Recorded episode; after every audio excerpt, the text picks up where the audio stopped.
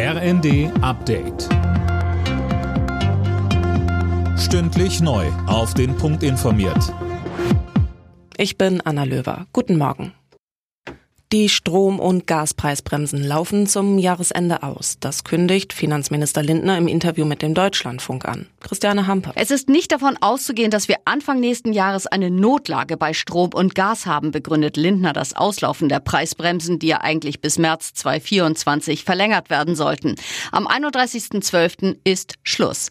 Unterdessen hat der Kanzler beruhigt, dass auch nach dem Karlsruher Haushaltsurteil Finanzhilfen weiterhin möglich sind.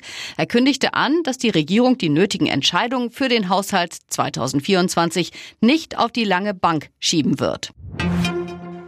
Nach der Freilassung einiger Geiseln will sich das Internationale Rote Kreuz an weiteren Überführungen beteiligen. Die Rede ist von einer mehrtägigen Operation. Bundesaußenministerin Baerbock fordert. Es ist jetzt zentral, dass sich alle an die getroffenen Absprachen halten und dass in den nächsten Tagen weitere Geiseln freikommen.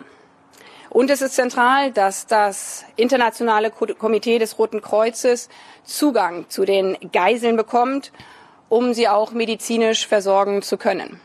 Gestern waren die ersten 24 Hamas-Geiseln freigekommen, unter ihnen auch vier Deutsche. Briefe könnten in Deutschland künftig noch länger brauchen, bis sie im Briefkasten landen. Die Bundesregierung hat dafür eine Novelle des Postgesetzes auf den Weg gebracht. Briefe und Postkarten müssen demnach spätestens erst am vierten Tag zugestellt werden. Zum wirklich aller allerletzten Mal verabschiedet sich Thomas Gottschalk heute als Moderator von Wetten Das. Es ist bereits seine dritte, letzte Ausgabe der Kultshow. Zu Gast heute sind unter anderem Helene Fischer, Matthias Schweighöfer und Rapperin Shirin David.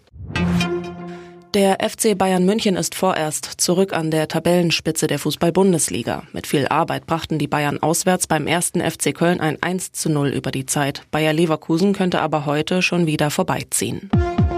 Alle Nachrichten auf rnd.de